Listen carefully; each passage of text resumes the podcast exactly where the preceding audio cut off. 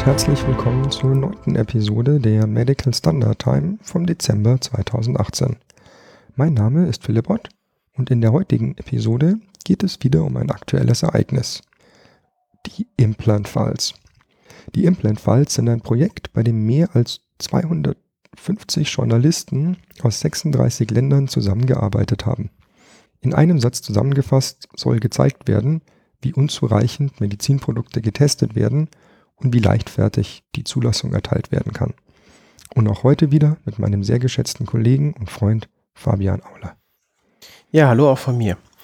Ich fange mal an, um ein bisschen, um ein bisschen die äh, Frage zu beantworten, was sind die Implant-Files und ähm, wieso ist jetzt das plötzlich so aufgeploppt? Und ähm, da fand ich diesen den äh, Wikipedia-Artikel, das hört sich jetzt vielleicht komisch an, aber den Wikipedia-Artikel zu den Implant-Files fand ich für den Einstieg, für einen groben Umriss von der ganzen Thematik eigentlich ganz gut. Ähm, damit möchte ich, möchte mal anfangen. Und zwar ähm, ist Ende, Ende November, also quasi letzten Monat, wo wir jetzt zusammensitzen, letzten Monat, ähm, aufgrund einer Recherche des internationalen Netwer Netzwerks investigativer Journalisten, wie du auch eben sagtest, eben äh, zu diesen Implantatvorfällen eine Lücke in der Kontrolle aufgedeckt worden. Und die Veröffentlichung erfolgte eben unter Zusammenarbeit von diesem internationalen Komitee der Journalisten. BBC hat mitgewirkt, WDR, NDR, das erste und vor allem die, die Süddeutsche Zeitung. Also das sind halt die, die deutschen Vertreter. Genau. Da waren äh, international noch viele andere mit dabei, aber das sind, das genau, sind wie gesagt, die, die man hier kennt. Ja. Wie du sagtest, diese 250 Journalisten aus 36 Ländern, anscheinend über zwei Jahre recherchiert, also doch relativ fundiert. Wirklich lang, ja. Ja, und ähm, was ich noch erwähnen wollte, war, das fand ich auch ganz interessant, war halt eben auch die, dass eben diese niederländische Journalistin äh, Jet Schuten für Aufsehen gesorgt hat, als sie eben versucht hat, ein Mandarinennetz als Vaginalnetz äh, zuzulassen und da wirklich auch die ersten Schritte geschafft hat. Und das wurde halt auch mit in diesem Beitrag gezeigt. Also gerade dieses Mandarinennetz fand ich ganz interessant, weil ähm, die hat halt äh, einfach aus dem Supermarkt dieses Ding genommen. Mhm und stand dann quasi kurz vor der Zulassung. Aber ähm, das finde ich, hätte sie tatsächlich noch durchziehen können. Also das heißt, die war bei den benannten Stellen, die hat da technische Dokumentation eingereicht und hat quasi so das mündliche Okay bekommen. Mhm. Grundsätzlich steht da eine Zulassung nichts im Weg. Ihre Sachen sehen fabelhaft aus. Das ist ein Produkt, was wir uns vorstellen könnten, ähm, so auf dem Markt zu sehen. Mhm. Und das war der Punkt, wo sie aufgehört hat und gesagt hat, äh, das wird mir jetzt, äh, Mhm. na gut, ich weiß nicht, warum sie aufgehört hat. Vielleicht fehlte dir auch der, der, der Manufacturer oder so. Also ja, kann, der, der, kann, der, kann, kann sein, ja gut. der irgendwann- Herstellfirma genau, oder so. Irgendwann müssen, müssen ja die benannten Stellen dann zum Audit mit reinkommen. Genau. Und der ist auf der Couch stand. Ja, keine Ahnung, was weiß ich. Ja. Aber das wäre noch der Knaller schlechthin gelesen, Mhm. äh, gewesen, wenn sie für ihr Mandarinennetz tatsächlich eine CE-Kennzeichnung bekommen hätten. Mhm. Schade, also das hätte mich noch gefreut, ja genau. Aber Genau. ja, Also, was ist so die Problematik von dem Ganzen? Die Recherche zeigt halt eben oder soll zeigen oder zeigt halt auch, dass Medizinprodukte eben oftmals zu leicht zugelassen werden. Sie durchlaufen eine klinische Studie, bevor sie zugelassen werden. Und es, es, es gilt halt dieses Gesetz des Äquivalenzprinzips. Vielleicht kannst du da noch kurz zu was sagen? ja, also es geht halt um neue Medizinprodukte, um Hochrisikoprodukte. Mhm. die müssen eine klinische Studie durchlaufen. Das Äquivalenzprinzip ist eher was, was aus Amerika, aus den 510k-Verfahren bekannt ist. Im Englischen heißt es äh, Predicate Device. So nach dem Motto, ja, wir als Hersteller haben jetzt ein neues Produkt. Das ist genauso wie ein Vorgängerprodukt, nur in blau und ist quasi technisch und von allem anderen medizinisch genau das gleiche. Mhm. Und dieses Äquivalenzprinzip gibt es jetzt in Europa so nicht direkt. Also ja, das steht in der Kritik. Kann ich so nicht ganz unterschreiben, weil das ein bisschen anders in, in Europa abläuft. Aber Mhm. gut, ja. Genau, das ist somit ein Punkt, wo sie halt so auf, die, auf eine Problematik hinweisen. Dann äh, sagen sie natürlich auch, wie an dem Beispiel von äh, der netten Niederländerin, dass eben äh, die Prüfstellen eben nicht unabhängig sind, beziehungsweise dass man, dass man in Frage stellen, den TÜV oder den DEKRA in Frage stellen muss oder kann, weil eben auch der Hersteller eben beim, also quasi die Prüfungen bezahlt bei dem TÜV. Und Und wenn eben abgelehnt wird, das Produkt eben abgelehnt wird, kann man eben zur nächsten benannten Stelle und sagen, hier, ich möchte jetzt bei euch das prüfen lassen und dann machen die das gegebenenfalls. Ne? Das wurde so ein bisschen an, als problematisch äh, angesehen. Dann wird eben kritisiert, dass Hersteller oft selbst Medizinprodukte zurückrufen müssen und dies nicht äh, über behördliche Institute eben geschieht. Wir haben ein, ein Institut, das Institut für Bundesinstitut für Arzneimittel und Medizinprodukte, das BfArM, das für die Überwachung der Medizinprodukte zuständig ist. Das hatten wir auch schon in unseren vorherigen äh, Episoden mal erwähnt. Das kann allerdings keine Verordnungen oder irgendwie Verbote erlassen, weil es eben nur eine Landesbehörde kann. Da wird auch so ein bisschen gesagt, ja, es wäre doch, äh, also es ist doch schade, dass das nicht funktioniert und es ist doch blöd und äh, dann gibt es auch irgendwie, sagen sie, ja, es gibt keine äh, deutschlandweite, dann gibt es keine europäische und es gibt keine äh, für also keine Datenbank quasi, auch nicht für implantierbare Medizinprodukte. Also beim B-Farm ja, was Medizinprodukte angeht und ähm genau, das ist halt auf der Wikipedia-Seite schreiben sie es, ist es nicht ganz richtig. Ähm also was man zumindest sagen muss, da haben sie nicht ganz unrecht. Das B-Farm ist so ein bisschen zahnloser Tiger. Weiß das B-Farm auch selber. Böse Zungen würden behaupten, das B-Farm sammelt nur die Vorkommnismeldungen von den Herstellern und damit ist ihre Aufgabe erledigt. Ja, genau. Ähm, sie schreiben weiterhin, dass es eben ähm, nur 20 Prozent der Länder weltweit gibt, die halt öffentliche Datenbanken haben und schreiben jetzt natürlich, das ist nicht ganz richtig, dass eben äh, eine BFAM eine nicht öffentliche Datenbank hat. Die ist aber öffentlich. Ist nur ein bisschen schwer, da vielleicht irgendwie, ähm, ja, damit kämen wir auch schon zum zweiten Punkt, ähm, vielleicht maschinenlesbar äh, irgendwie was rauszulesen äh, und eine Datenbank sich dazu aufzubauen. Das haben nämlich die Investigativjournalisten recht gut gemacht. Damit kämen wir nämlich auch schon zum zweiten Punkt. Diese International Medical Device Database von diesem Investigativkomitee umfasst jetzt natürlich viele ähm, oder einige, ich glaube es sind elf äh, Länder und zwar, ich muss gerade mal schauen.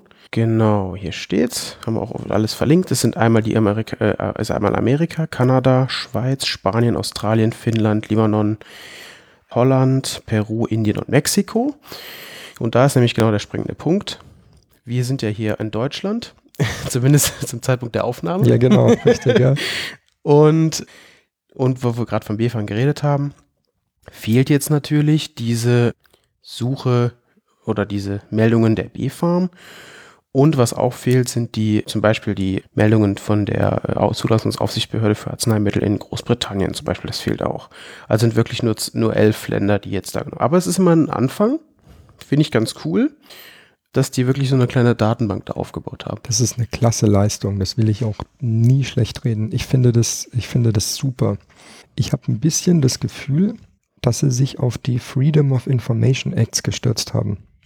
Das bedeutet, zum Beispiel in Amerika gibt es diesen Freedom of Information Act, wo ich sage, ja, es gibt bestimmte Informationen, die liegen bei der Behörde. In Amerika ist es die FDA und die sind von öffentlichem Interesse und deswegen möchte ich diese Informationen haben. Sprich, jeder, ich glaube, amerikanische Staatsbürger oder ich weiß nicht, ob wirklich jeder, kann diesen FOI, diesen Freedom of Information Antrag stellen und dann muss die Behörde binnen bestimmten äh, Fristen eine Antwort liefern. Und bei vielen von diesen Einträgen aus der Datenbank ist es dann mitdokumentiert. Zum Beispiel so gut wie alle Einträge aus Kanada, da steht dann dran, ja super, da haben wir diese Rückmeldung bekommen von dem Hersteller. Wir können jetzt aber nicht auf die kanadische Datenbank verweisen, weil es da keinen Link da dazu gibt. Das haben wir eben über diesen Freedom of Information Act Antrag bekommen. Mhm. Und das ist eben, habe ich das Gefühl, der Schwerpunkt von der Datenbank. Umso besser, dass wir das jetzt haben. Mhm. In einer maschinenlesbaren Form, in einer durchsuchbaren Form. Nichtsdestotrotz, wie der Fabian schon gesagt hat, beim BFAM liegt die Information. Und die ist seit Jahrzehnten genau. öffentlich. Also die, die ich nenne es mal in großen Anführungszeichen, Datenbank von der B-Farm ist nicht toll. die ist nicht schön durchsuchbar. Das, ähm, von der Usability ist das ein Albtraum. Mhm. Und von der Maschinenlesbarkeit ist es noch ein schlimmerer Albtraum. Man muss dann wirklich gucken, dass man mit Texterkennung auf eingescannten PDFs rumrechnet. Ja. Das macht mir Freude. Und Usability kommt dann als eigenes Thema noch bei uns. ja, genau, richtig, ja, ja. Nee, und umso mehr hat es mich gewundert, dass da die Aufsichtsbehörde in Großbritannien nicht mit drin ist. Werden wir auch verlinken. Die haben nämlich auch eine, eine Datenbank über Medizinprodukte und Alert-Meldungen, wie sie es, wie sie es nennen. Die wäre gut maschinenlesbar. Mhm. Also da könnte man, könnte man noch mal was machen. Aber gut, da sind jetzt wir einfach wahnsinnig tief in dem Thema mit drin und können dann sagen, ah ja, cool, hier und da und dort. Ich habe denen auch schon eine Mail geschrieben, so nach dem Motto, ah, wundert mich, dass die nicht noch mit dabei sind. Hier sind die Links. Ähm, Mhm. Wenn ihr wollt, könnt ihr da ja auch mal gucken. Vielleicht lässt sich das in eure Datenbank oder können eure Programme da entsprechend erweitert werden. Ja, aber nichtsdestotrotz eine, cooles, eine coole Datenbank. Super. Die haben ja, äh, dieses InvestiECIJ-Komitee hat ja auch ähm, zu den Panama, Papers zum Beispiel schon damals eine Datenbank Mhm. ähm, gemacht. Also das ist auf jeden Fall echt cool, eine coole Sache. Also was man jetzt noch zu den Implant-Files sagen muss, ähm, oder was heißt sagen muss, was ich noch sagen möchte, da sind halt sehr viele Einzelschicksale mit drin, wo dann Leute erklären, dass ihnen, wir hatten so einen Bandscheibenvorfall und dann ist ähm, eine künstliche Bandscheibe eingesetzt worden und die Bandscheibe ist dann kaputt gegangen. Mhm. Und diese zerbrochenen künstlichen Bandscheiben dann wieder aus dem Körper rauszubekommen, puh, also das ist wirklich, äh, das ist unglaublich schlimm. Mhm. Oder ähm, andere Produkte waren Brustimplantate, die von so schlechter Qualität waren, dass sich um die Implantate äh, Geschwüre oder ich glaube sogar auch Krebs gebildet hat. Vernarbung, Nekrose, Ja, sowas in also der Richtung. Ja. Ganz, ganz, ganz furchtbar. Oder ähm, Verhütungsmittel, was eingesetzt wird, was dann die Eileiter vernarben soll und äh, also Und dann splittert das und ja, das ja, also es war ja. auch ganz, ganz schlimm und ähm, ja, Vielleicht äh, an der Stelle nur ganz kurz ein bisschen Werbung für Netflix machen, aber auch nur ganz kurz. ja, richtig. Da gibt es nämlich äh, vielleicht über, über das Projekt hinaus vielleicht noch eine ganz coole Serie auf Netflix, Bleeding Edge nennt die sich. Die erzählen auch über die äh, Zulassung von Medizinprodukten, allerdings nur in den USA. Die haben da ihren Schwerpunkt. Genau, und da geht es eben auch um gewisse Produkte, die jetzt auch in dem Implant-Files-Skandal, nenne ich ihn mal, aufgetaucht sind. Da geht es um ganz ähnliche Produkte, richtig, ja, genau. Ja. Nee, und da muss man halt, also ich finde das, ich finde das super aufbereitet. Und es bereitet mir manchmal wirklich Schmerzen, diese, diese Schicksale durchzulesen, Mhm. weil ich das echt schlimm finde und äh, ja, man muss sich da so ein bisschen durchquälen. Auf der anderen Seite finde ich es halt dann auch toll, wenn sie aufzeigen, guck schau her, da sehen wir Probleme, das ist schiefgelaufen, an der Ecke knarzt und halt, ich sage mal, systematische Probleme aufdecken.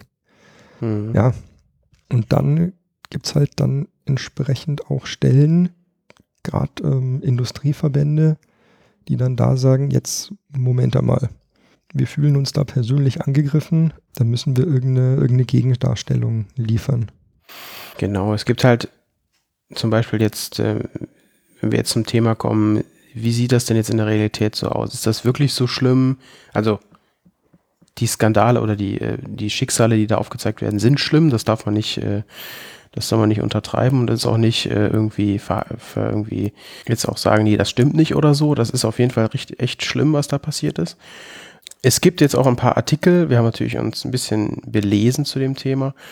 Es gibt ein paar Artikel, die dann sagen, ja, zum Beispiel Brustimplantate, da ähm, kann es sein, dass klar 100, 140 Fälle zum Beispiel auftreten von bei 3000 grob ähm, herausoperierten Brustimplantaten und ähm, kann es natürlich sein, dass bei 140 Fällen irgendwie so eine Vernarbung auftritt. Mm. Allerdings ist das natürlich auch manchmal der Fall, dass nicht nur durch falsches Einsetzen dieser Implantate irgendwie dann ähm, eine Komplikation auftritt, sondern eben auch zum Beispiel bei Fremdkörper, also bei der, der Körper reagiert darauf, also dass Reaktionen irgendwie auftreten oder eben, dass die Patienten eben bestrahlt werden oder irgendwelche Nachblutungen haben und dadurch eben diese ähm, Vernarbungen auftreten. Also es muss nicht immer nur durch falsches, durch das Produkt an sich falsch sein. Und dann sagen halt die Artikel, ja, den, den eigentlichen echten Skandal hatten wir ja 2010 mit dem PIP-Skandal. Also der war wirklich schlimm, weil der war echt schlimm, ja. Das war richtig kriminelle Energie, wo da dahinter mhm. gesteckt hat. Da hat ein Unternehmen Industriesilikon in die Dinger verbaut mhm. und das war, das war ganz furchtbar. Und da habe ich auch so das Gefühl, da wurden vielleicht ein, zwei Sachen vermischt oder dann wurde gesagt, wir haben jetzt nochmal in unserer Datenbank geschaut, wo dann mit Brustimplantaten Fehler aufgetreten sind. Und unserer Datenbank, das waren ganz viele Einträge. Und wenn man sich das dann anschaut und sagt, ja, okay, hm, wenn Patienten bestrahlt werden, dann wirkt es da auch. Mhm. Da ist jetzt die Frage, ob jetzt da wirklich das Brustimplantat fehlerhaft war. Oder, oder halt verschiedene andere ja, Reaktionen ja, genau, noch genau. dazu geführt haben, genau. Das ist halt gerade in der Medizin manchmal schwierig, da eindeutig zu sagen, das liegt genau daran oder genau, genau an diesen Sachen. Mhm. Ja. Ich finde, man ist da manchmal, also das ist jetzt nur mal so gesagt, aber man ist da manchmal immer schnell dabei, irgendwie einen Schuldigen zu finden und äh, ja, ja, sagt dann, ja, das ist, muss aber jetzt daran liegen, das ist der und der Schuld und das, da kommen wir später auch nochmal zu. Es gibt Produkte, also. da ist das sonnenklar. Klar, ja. Da möchte niemand drumherum diskutieren. Und bei anderen Produkten, die werden halt dann in so einen Sog mitgezogen und ha, mhm. ja, dann haben Unternehmen wirklich sauber gearbeitet, aber dann heißt es, die Brustimplantate sind ja alle scheiße. Ja. Genau. Ähm, es gibt dann auch noch nette Beiträge zum Beispiel von, also was heißt nette Beiträge? Es sind auch Beiträge von der, vom Bundesverband der Medizintechnikindustrie, dem BVMed, der eben auch Stellung zieht. Zum Beispiel gab es dann hart aber fair Sendungen. Es gab einen ganzen Abend von äh, einer ARD-Sendung dazu. Und die sagen halt eben so kurz und knapp gesagt, ja, äh, klar, es wird von 14.000 Toten und Verletzten geredet, aber in Wirklichkeit sind es nur sechs Todesfälle mit Implantaten. Und sie sagen so im Prinzip, ähm, ja, wir haben doch diese Gelenkersatzoperation schon jahrzehntelang, sie äh, helfen den Patienten und alles ist gut und äh, das ist doch, hilft den Patienten auf jeden Fall immens weiter. Und sie sagen eben, ähm, andererseits auch, ja, es kommt jetzt 2020 die, die Medical Device Regulation, die neue MDR. Da wird einiges sich verbessern oder, oder was heißt verbessern? Es wird auf jeden Fall mehr in Sicherheit und Qualität von Produkten ähm, verbessert. Und man merkt halt doch dann relativ schnell, dass es ganz klar der Interessenverband der Medizintechnikindustrie ist und man muss da natürlich auch ein bisschen differenziert dann an die ganzen äh, Quellen herangehen. Das ist halt das, äh, bei den Implant-Files wird ab und an, äh, gut, was heißt ab und an, es gibt ein paar Stellen, wo sie ganz klar sagen, da wird Lobbyarbeit geleistet, da wird versucht, äh, in der Politik Einfluss zu nehmen. Und die BV Med ist genauso ein Verband der von Journalisten dann sehr schnell als die böse Lobby beschimpft wird. Mhm. Das ist nicht komplett von der Hand zu weisen, das ist ganz klar. Aber auch da muss man halt ein bisschen gucken. Das BV Med ist da wahnsinnig schnell gewesen mit irgendwelchen Gegenreaktionen. Die fühlen sich angegriffen und vielleicht beißen sie gerade ein bisschen zurück. Also das muss man auch bei diesen BV Med-Stellungen immer so ein bisschen im Hinterkopf haben. Ja, Medizinprodukte helfen, aber auch hier, da waren jetzt halt ein paar, die waren nicht so toll. Mhm. Und auch damit muss man umgehen. Und dann war halt eben die Forderung nach diesem Endo, äh, wie nennen sie es, Endoprothesenregister. Ja, genau. Ähm, da sagen sie aber auch ganz klar, ja, wir wollen das. Also das ja. unterstützen wir. Ne? Da, sind, da sind sie auch sofort dabei, ja. Ja. Ich habe versucht, nochmal so ein bisschen in den Implant-Files rauszufinden, was sind denn jetzt so die Kritikpunkte und Forderungen? Mhm. Oder was sind denn so an Schwachstellen im System, die sie da aufgedeckt haben. Das ist halt zum Beispiel bei der Süddeutschen so, die haben eine Hauptseite und dann sind diese einzelnen Geschichten oder Stories da unten drunter mit verlinkt. Da gibt es dann eine Geschichte zu diesen Hüftplantaten, wo ich vorhin gemeint habe. Mhm. Also die lesen sich echt ganz grauenvoll. Und auch in der ähm, Doku beim ARD habe ich die gesehen. Uiuiui, das ist wirklich nicht schön. Oder auch diese ähm, Sterilisationsspiralen, diese Assure, was da mit drin mhm. ist, ganz furchtbar. Und so haben sie eben versucht, dann in anderen Artikeln systematisch zu erklären, wo sie denn die Schwachstellen im System sehen. Wir hatten vorhin so das Äquivalenzprodukt, äh, das Äquivalenzprinzip. Das besagt, dass Produkte gar nicht klinisch getestet werden müssen, wenn ähnliche Produkte auf dem Markt sind. Und da war so die Aussage, dass nur etwa 10% der Produkte in der höchsten Risikoklasse systematisch am Patient erprobt werden. Da möchte ich so ein bisschen sagen, dieses Äquivalenzprinzip ist in Amerika das Ding schlechthin im 510K-Verfahren. Dazu kann ich auch nur die Doku auf Netflix empfehlen für Leute, die Netflix haben. Bleeding Edge heißt die Doku, verlinken wir auch. Aber ähm, so ein Prinzip gibt es in Europa im Endeffekt nicht. Die Anforderungen an die Äquivalenz von Produkten bei klinischen Bewertungen, da kann es gut sein, dass in der Vergangenheit recht großzügig da gesagt wurde, ha ja, okay, jetzt lasst mal gucken, was habt ihr denn an klinischen Daten? Ah, da könnt ihr euch auf eine Literaturrecherche beziehen, quasi von Produkten, die bereits am Markt sind. Und dann wird gesagt, klinisch gesehen entspricht euer Produkt ja dem, was schon am Markt ist. Mhm. Ein Defi gibt halt Strom ab. Und dann kann ich den zehnten und 500. Defi bauen, die werden immer noch Strom abgeben. Mhm. Und die medizinische, äh, die medizinische Wirkung wird immer noch die gleiche sein. Ja. Und wenn man dann im Detail reinschaut, ja, vielleicht sieht das dann doch ein bisschen anders aus und vielleicht war das dann doch nicht so äquivalent. Das ist tatsächlich der Punkt, wo diese Kritik ähm, gerechtfertigt ist, aber halt sehr scharf auf diesen einen Punkt fokussiert. Mhm. Dann die klinischen Studien, da wurde auch sehr geschimpft, dass selbst wenn die Hersteller Studien durchführen, die Vorgaben dafür sind zu lax. Der Nutzen des Produkts ähm, wurde nicht ausreichend nachgewiesen. Und die neue EU-Leitlinie, die MEDEV 2.7 in der Revision 4, da wurden genau diese Anforderungen erhöht. Die benannten Stellen sind da auch sehr streng. Also so streng, dass dieses Äquivalenzprinzip komplett in Frage steht. Jetzt muss ich mal gucken, ob ich das MedDev Paper da dran habe. Genau, das ist vom Juni 2016. Also das mhm. ist jetzt nicht erst seit gestern. Das haben wir eine, eine gewisse Weile. Aber gut. Das lehnt sich, glaube ich, auch schon relativ ähm, nah an, das, ähm, an die NBR an. Ja, ja, ja, ja, definitiv. Das nimmt, sich, das nimmt sich sofort die Hand. Also auch da muss natürlich gesagt werden, unnötige klinische Prüfungen möchte man den Herstellern und den Patienten ersparen. Also es muss nichts nochmal bewiesen werden, was schon mal bewiesen wurde. Mhm. Auch dieser Ansatz äh, steht da mit drin. Aber dann muss halt auch wirklich klar sein, dass es wirklich identisch ist. Mhm. Wir hatten ja auch schon eine Sendung zur neuen Medizinprodukteverordnung, zur MDR. Für Hochrisikoprodukte wird mit der MDR das Scrutinieverfahren kommen. Mhm. Also auch da sind diese Anforderungen an die klinischen Studien deutlich höher. Im Moment haben wir das nicht, das ist richtig. Auch mhm. das muss man sagen. Das Scrutinieverfahren wird erst kommen. Damit ist dieser Kritikpunkt noch berechtigt. Auch mit den MedDev-Papern, okay, aber ähm, kann verstehen, wo dieser, wo dieser Punkt herkommt.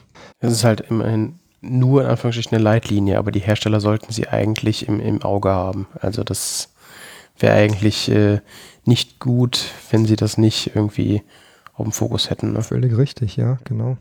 Dann äh, ganz klar die, das Prinzip der benannten Stellen, also dass ein Prüfunternehmen, das am Ende über die Zertifizierung entscheidet, ja nicht unabhängig äh, prüfen kann, weil der Hersteller ja die Prüfung bezahlt. Also genau, genauso ja. wie beim TÜV. Ich gehe mit meinem Wagen dahin und sage, so, jetzt mach mal TÜV, drück ihm Geld in die Hand und dann sagt der, darfst du fahren, darfst du nicht fahren. Mhm. Wenn wir das, ja, so ist es mit Medizinprodukten auch.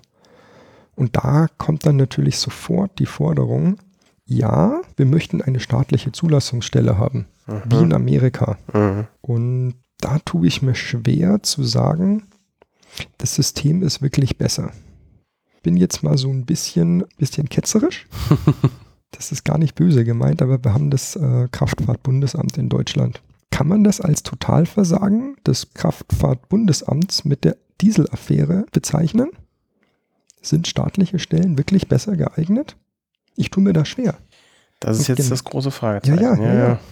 Also ich glaube da nicht so recht dran. Mhm. Die FDA schimpft immer ganz gern, dass äh, die blöden Europäer ja ihr scheiß System haben, was nicht funktioniert. Mhm. Naja, diese Assure-Spiralen, die hatten in Amerika äh, gut oder waren da wahnsinnig weit Mhm. verbreitet. Und viele Produkte, ähm, klar, da wo die Unternehmen ihren Sitz haben, da tun sie sich leichter, da kennen sie sich aus. Für europäische Unternehmen ist das amerikanische Zulassungsverfahren unglaublich kompliziert und schwierig. Das Mhm. kennen die halt nicht. Und für amerikanische Firmen, die sagen ja, was ist denn das für ein komplizierter Scheißdreck? Äh, ihr habt ja keine zentrale Behörde. Was werden denn da für Fragen gestellt? Wie kann man sich denn darauf vorbereiten? Die finden unser System total kompliziert und schwierig. Und da tue ich mir halt schwer zu sagen, das eine Verfahren ist jetzt so viel besser als das andere. Mhm. Und auch benannte Stellen sagen, okay, so geht's jetzt nicht. Das können, das können wir so nicht machen. Und da kommt dann auch gleich der nächste Kritikpunkt, dass ähm, die benannten Stellen ja nur anhand der Dokumente entscheiden und das Produkt gar nicht, gar nicht untersuchen. Das kann ich so nicht unterstreichen. Also nicht in dieser Allgemeingültigkeit. Bei Hochrisikoprodukten ist genau die Prüfung der Produktauslegung explizit gefordert und muss durchgeführt werden. Mhm. Also, Bei Klasse 3 Produkten, ne? ja, Genau. richtig, ja, ja, genau, genau. Klar, ein Pflaster wird nur anhand von Unterlagen geprüft. Das stimmt. Ein Kondom ist auch ein Medizinprodukt. Da geht der TÜV jetzt nicht hin und, äh, na egal, lassen wir das.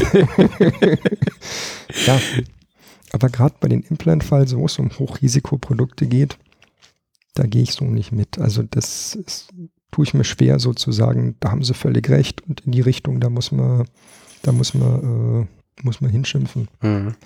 Dieser Wechsel der benannten Stelle, was du auch vorhin gemeint hast, so gehe ich zu der einen benannten Stelle, die sagen, nee, mach mal nicht, dann gehe ich halt zur nächsten.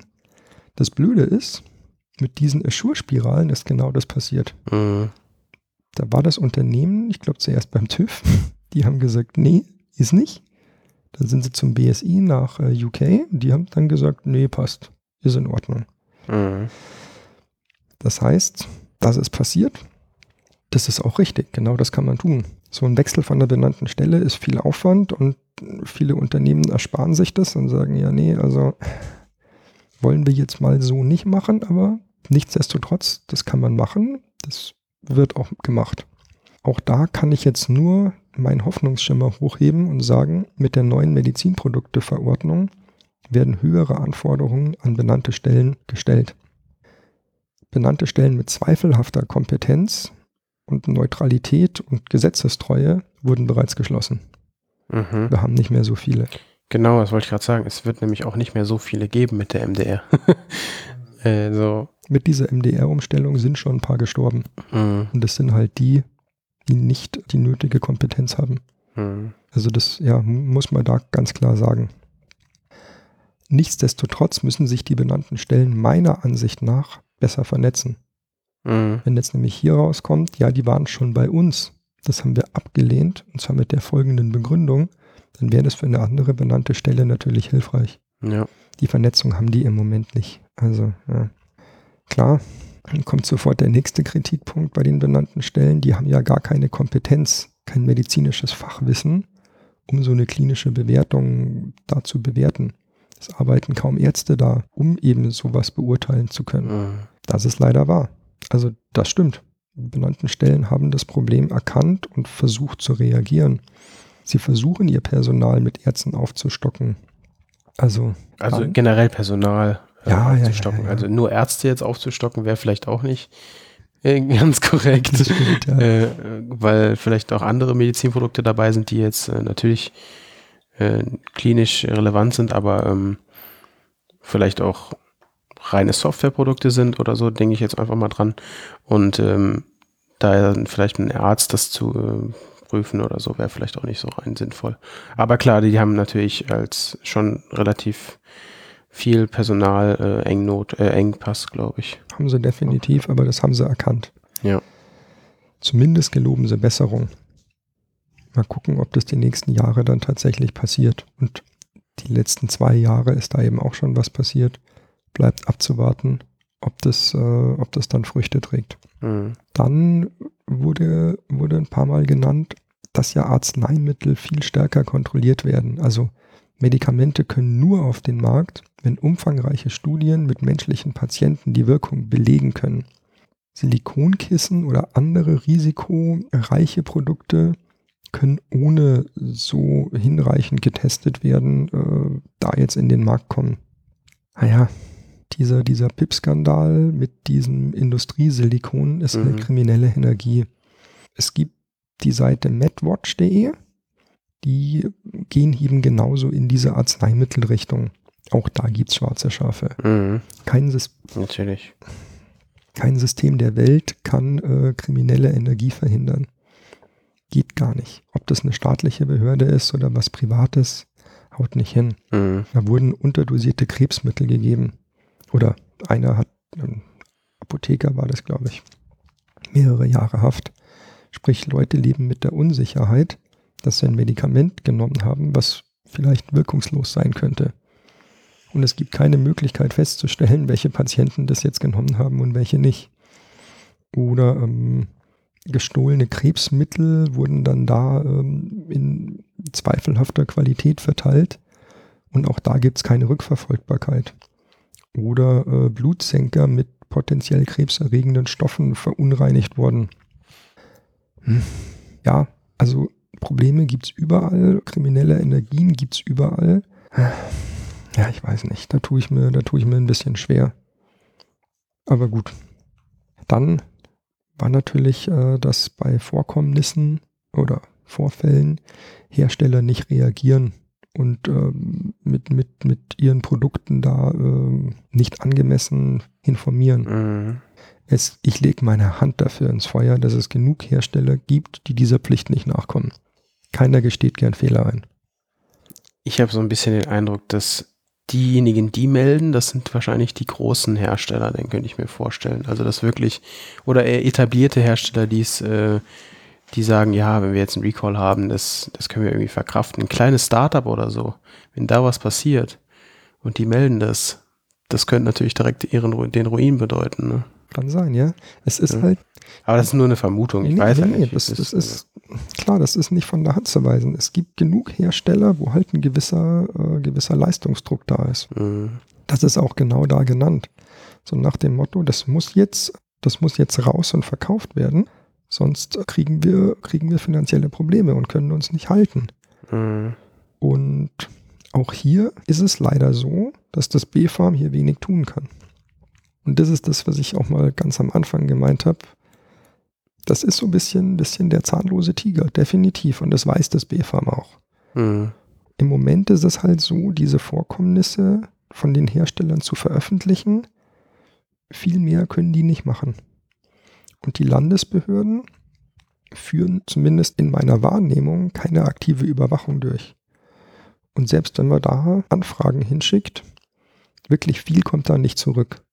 Ein brauchbares Überwachungssystem, was jetzt Mhm. wirklich äh, sinnvoll arbeitet, sieht anders aus. Da gehe ich völlig mit. Das ist ein Kritikpunkt, den sehe ich als absolut, absolut gerechtfertigt. Mhm. Also zumindest auch aus meiner Warte, ja. Dann so Haftpflichtversicherungen. Da heißt es in der neuen Verordnung nur, dass die Hersteller freiwillig so eine Versicherung abschließen müssen, um Rücklagen zu bilden, dass, wenn das Unternehmen jetzt tatsächlich Konkurs anmelden muss, die Schäden durch fehlerhafte Produkte da beglichen werden können. Also ich kenne es jetzt nur so, dass Hersteller im Audit des QM-Systems, also halt meist nach äh, der ISO 13485, die wir ja mal behandelt haben, dahingehend geprüft werden, ob so eine Haftpflichtversicherung besteht. Mhm. Wo ich da, äh, hm, ja, was heißt, meiner Erfahrung nach ist es so, dass wenn das nicht der Fall war, das zu einer Hauptabweichung führt. Die Hersteller müssen da schnell reagieren. Mhm. Also eine Hauptabweichung, da hat man jetzt nicht ein Jahr Zeit oder um zu sagen, ja, ja, passt schon. Sind es nicht meistens 30 Tage, wo man reagieren Das muss? Dann- ja, ja, ja. ja ne? man, man, Genau. man, man hat da nicht viel Zeit, ja. Ja.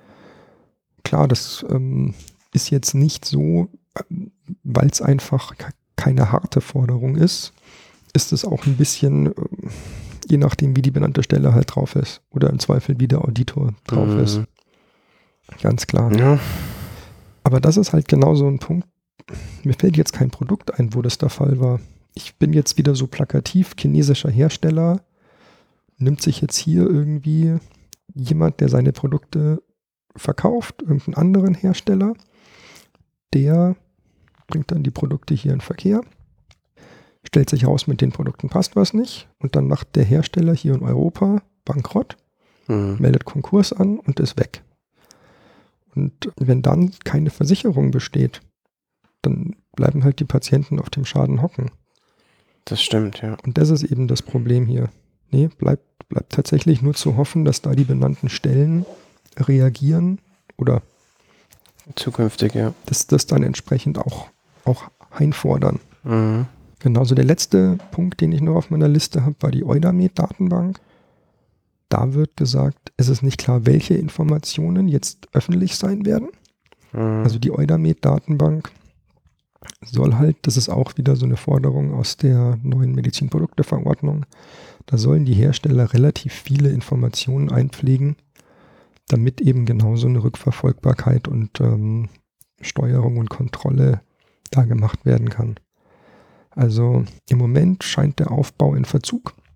Man muss jetzt gucken, ob das bis zur Scharfschaltung der MDR dann tatsächlich passt oder ob doch Abstriche gemacht werden müssen. Das heißt, wenn es nicht bis zu dem Datum äh, verwendet werden kann, bleibt es erstmal beim alten System. Mhm. Ja, das ist jetzt so ein bisschen eine Vermutung. Also die Datenbank wird für die Öffentlichkeit zumindest teilweise einsehbar sein. Da wird deutlich mehr drin stehen als äh, in den Sachen von der BFAM. Mhm. Es ist leider richtig, dass noch nicht endgültig entschieden ist, was jetzt im Detail wie wo öffentlich sein wird. Mhm. Ich könnte mir vorstellen, dass viele Hersteller Angst haben, ihre Risikoanalysen oder dergleichen da öffentlich einsehen. Ja, die, machen ich sag mal so, also mit der MDR oder mit der Eudamed kann der Hersteller sehr transparent dann nachher werden. Unter Umständen, je nachdem, was für Informationen preisgeben. Ja. Das äh, ist ja in Ordnung. Ja. Ja. Also es wird da so die Hoffnung möglich, es wird dann da möglich sein, Medizinprodukte sehr genau nachverfolgen zu können. Mhm. Es gibt ja dann auch diesen äh, Periodic Safety Report, den man da jedes Jahr irgendwie hochladen muss. Ja, also richtig, dann, genau. äh, da ist der Hersteller dann auch zu verpflichtet, dass man jedes Jahr dann eben ein Update sozusagen macht von seinen ganzen. Richtig, ja, richtig. Nee, da sind eben dann auch die benannten Stellen in der Pflicht, genau das zu prüfen. Mhm. Und wenn da ein Hersteller sagt, naja, mal, nicht so wichtig, dann muss dann die benannte Ja. Stelle entsprechend reagieren. Ah ja, nichtsdestotrotz, ich möchte zumindest einen Aspekt bei den Implant-Files ein bisschen so mitgeben. Ich habe so manchmal das Gefühl, dass da manche Leute an so einen öffentlichen Pranger gestellt werden Mhm. da gilt so ein bisschen die Gratwanderung zu finden.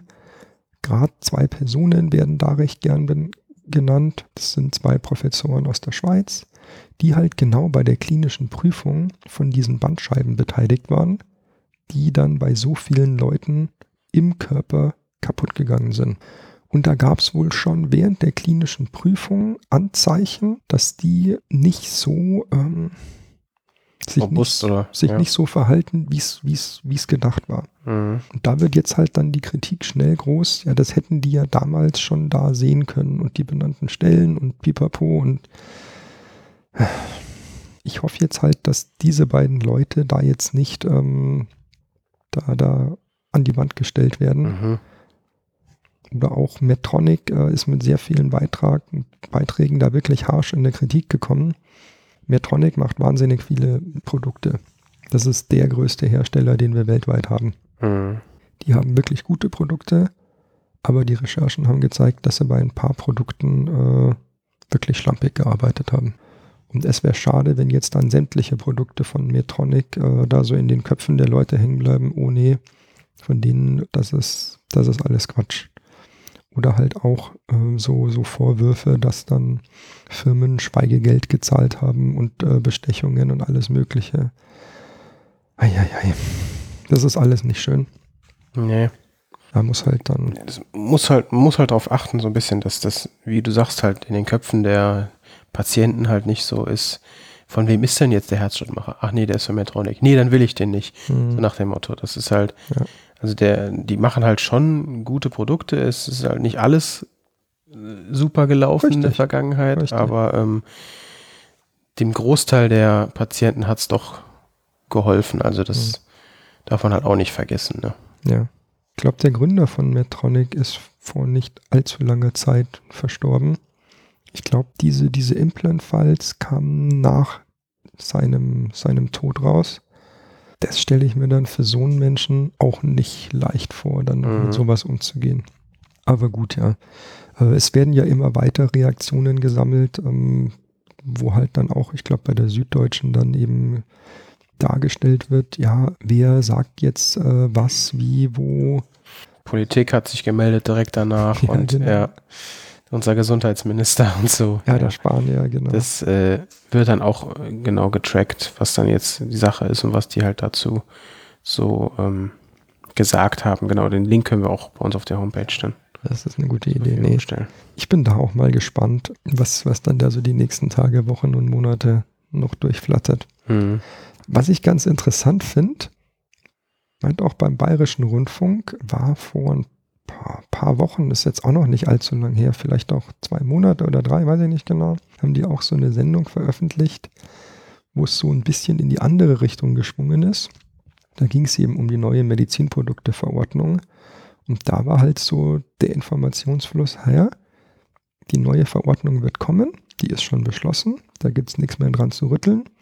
Aber es gibt halt manche Hersteller, die sagen, naja, wir haben Produkte, die sind gerade so an der Grenze von dem, dass es sich noch halbwegs wirtschaftlich lohnt. Mhm. Und es sind Produkte, zum Beispiel Herzschrittmacher für Kinder. Mhm. Da sagen sie selber, mit dem Produkt machen wir jetzt keinen Riesengewinn. Eigentlich fahren wir mit dem Produkt auf Null. Aber es ist das einzige Produkt, was in Europa verfügbar ist. Wir behalten das im Portfolio. Nicht, weil die Firma jetzt besonders sozial wäre, sondern wie gesagt, weil sie halt noch ein bisschen Geld damit machen und es Mhm. halt nicht komplett auf Minus ist. Die haben noch andere Produkte, äh, womit sie dann halt weiter produzieren können, aber das zählt nicht dazu. Mhm. Und da war dann die Aussage, ja gut, mit der neuen Verordnung, die Produkte wird es halt nicht mehr geben. Da wird es echt dann so Engpässe geben, ne? Ja. Ja. Das hatten wir ja auch schon mal mit irgendwelchen Grippeimpfungsmitteln, Mhm. wo dann eine Landesbehörde oder Bundesbehörde, weiß ich nicht mehr genau, dann beschlossen hat, genau. die dürfen jetzt auch ohne groß klinische Studie und Pipapo. Ach, du meinst, das war, glaube ich, der, äh, die Schweinegrippe war das, Ja, glaube ich. ja, ne? richtig. Genau. Ja, ja, genau. Das war dann auch, kam dann von ganz oben irgendwie und wurde gesagt, hier, wir brauchen jetzt Impfstoffe und äh, genau, ja. Sowas kann immer noch passieren, dass dann da eine Behörde sagt, in dem Fall waren es Arzneimittel, das kann aber auch Medizinprodukte betreffen. Diese Produkte werden benötigt. Mhm. Wir haben die im Moment nicht, weil die Hersteller sagen, wird eingestellt oder wir haben noch nicht die neue, äh, ich sage jetzt mal Zulassung, aber hm. ja. Und dann kann die eben auch beschließen, nee, die wollen wir jetzt haben, rückt die bitte raus. Also sowas geht. Und da muss Mhm. man jetzt mal gucken. Da muss, da muss dann die Zeit zeigen, diese MDR jetzt wirklich so schlimm ist. Oder ähm, ob das dann doch funktioniert. Um dann mal zu einem Schluss zu kommen. Ich glaube, wir reißen schon so langsam deutlich über der halben Stundenmarke. Also die Implant-Files sind gut. Sie haben auf Fehler im System hingewiesen und ich finde das wirklich nicht schlecht. Ein gewisses Dramatisieren ist notwendig. Das weiß ich und das finde ich auch in Ordnung. Sonst rüttelt es niemanden wach. Mhm. Also sowohl die Hersteller als auch alle, die da jetzt irgendwie, irgendwie mit beteiligt sind. Die Recherchen haben gezeigt, dass es Medizinprodukte gibt, bei denen wirklich Grund zur Sorge besteht. Mhm. Definitiv. Und es ist auch unbestritten, dass jeder unnötig geschädigte Patient einer zu viel ist. Ich hoffe jetzt nur, dass dadurch die Leute nicht verunsichert werden und Angst vor medizinischen Eingriffen bekommen. Dahin soll es in keine Richtung, äh, dahin soll es äh, auf keinen Fall hinschwenken. Mhm. Das, äh, das sollte auf keinen Fall passieren. Was ich auch ein bisschen, bisschen schade finde, ist so diese Relativierung von den deutschen Medizintechnikverbänden. Das halte ich nicht für zielführend. Mhm. Das ist ein bisschen schwierig. Also ich bin der festen Überzeugung, dass sich jetzt die gesamte Branche mit den Vorwürfen intensiv auseinandersetzen muss. Da kommen täglich neue Berichte und hier müssen sehr viele Diskussionen geführt werden. Also wir stehen hier erst am Anfang. Ja. Ähm, Was ich ganz interessant finde, vom Schweizer Medizintechnikverband konnte ich keine Pressemitteilungen zu dem Thema finden. Die Deutschen preschen da wahnsinnig vor. Mhm. Deswegen sind die an manchen Stellen zu, zu schnell und zu stark in irgendeine Richtung. Also Ja, das ist jetzt halt meine persönliche Meinung. Die könnten da ein bisschen, ein bisschen runterdrehen. Aber gut. Also generell der, der, wie das ähm, nach außen hin oder wie es in anderen Ländern halt ab, äh, dann diese Investigativjournalisten halt in anderen Ländern, äh, wie es da halt dargestellt wird, ist halt mal ganz interessant, wäre mal ganz interessant zu sehen. Ne? Also ich muss auch sagen, gerade das finde ich wirklich klasse, dass da länderübergreifend dieses mhm. Thema aufgegriffen wurde. Sowas gab es noch nicht. Und das finde ich also eine Wahnsinnsleistung. Mhm. Hut ab, Chapeau. Muss ich ganz klar sagen. Auch dann hier wieder, es ist schade, dass die Veröffentlichung so mit dem Wechsel der neuen Medizinprodukteverordnung korreliert. Viele Forderungen aus den Implant-Files sind jetzt verhältnismäßig leicht umzusetzen, weil die stehen schon so im Gesetz. Da können, da, da können die jetzt nichts dafür. Aber da kann sich jetzt unser Gesundheitsminister da Spahn hinstellen und sagen, ja, wir brauchen eine öffentliche einsehbare Datenbank. Ich werde das, werde mich persönlich dafür einsetzen. Musste nicht. Musste nicht, kriegen wir dann demnächst. also, ja. das ist halt, ähm, ja, so ist es halt, finde ich, finde ich jetzt, ja, finde ich halt schade, aber mein Gott. Nichtsdestotrotz. Die Implant-Files sind für Hersteller, benannte Stellen und Behörden eine Chance zu zeigen, welche Anstrengungen unternommen werden, um Medizinprodukte sicher in Verkehr bringen zu können. Mhm. Aber gut, das ist meine persönliche Meinung. Aber vielleicht bin ich da auch sehr, sehr positiv und so in diesem, da haben wir jetzt mal die Chance zu zeigen, äh, was geht. Es wurde auch echt auf das Thema so ein bisschen aufmerksam gemacht, auch wie das Zulassungsverfahren funktioniert. Und das hat uns ja genau ein bisschen, gerade bei unserem Podcast dann auch ein bisschen in die Voll. reingespielt. Deswegen unsere Sondersendung heute, genau. Ich finde auch diese Darstellungen in den Implant-Files toll. Wie läuft so ein mhm. Zulassungsprozess ab? Also, wie funktionieren die Meldungen zum B-Farm und so? Das wurde eigentlich auch immer ganz gut dargestellt, ja. Total toll. Super, super aufbereitet. Mhm. Kenn, äh, ich kenne keine Schulung zu dem Thema die das, die das äh, so toll dargestellt hat. Mhm. Klasse. Und so kann eben auch unser Podcast hier nur einen kleinen Beitrag für die, für die Aufklärung mitbringen. Das ist ja auch das, was wir so ein bisschen versuchen. Guck mal, schaut her, so und so ist die Lage, diese Normen gibt es, an das muss man sich halten, so ein bisschen informieren und äh, bestimmte, bestimmte Fragestellungen da beantworten. Genau, speziell in dieser Sendung halt auch dann die ganzen Quellen ähm, zu den verschiedenen, ähm, also zum, einmal zum, zum BVME, zu der Medizintechnikindustrie einerseits, aber auch dann eben zu den ähm, ganzen Pressemitteilungen und ähm, wie funktioniert die Zulassung und was waren so die Hauptseiten. Das werden wir euch dann alles mit, äh, mitgeben an die Hand, wenn ihr da nachlesen wollt. Genau. Ich hoffe, dass wir da auch dann, wenn auch nur einen sehr kleinen Beitrag leisten können. Und damit kommen wir zum Ende der Sendung. Wenn euch gefallen hat, was wir erzählt haben, wenn ihr Fragen oder Anregungen habt, schreibt uns gerne einen Kommentar auf die Homepage oder bei iTunes irgendwelche Sternchen, da freuen wir uns immer. Also egal, was es für ein Feedback ist, wir versuchen das zu beantworten. Wir versuchen da äh, ein bisschen Sachen zu erklären. Damit vielen Dank fürs Zuhören Bleibt uns treu, empfehlt uns weiter. Bis zum nächsten Mal bei der Medical Standard Time. Bis dann, ciao.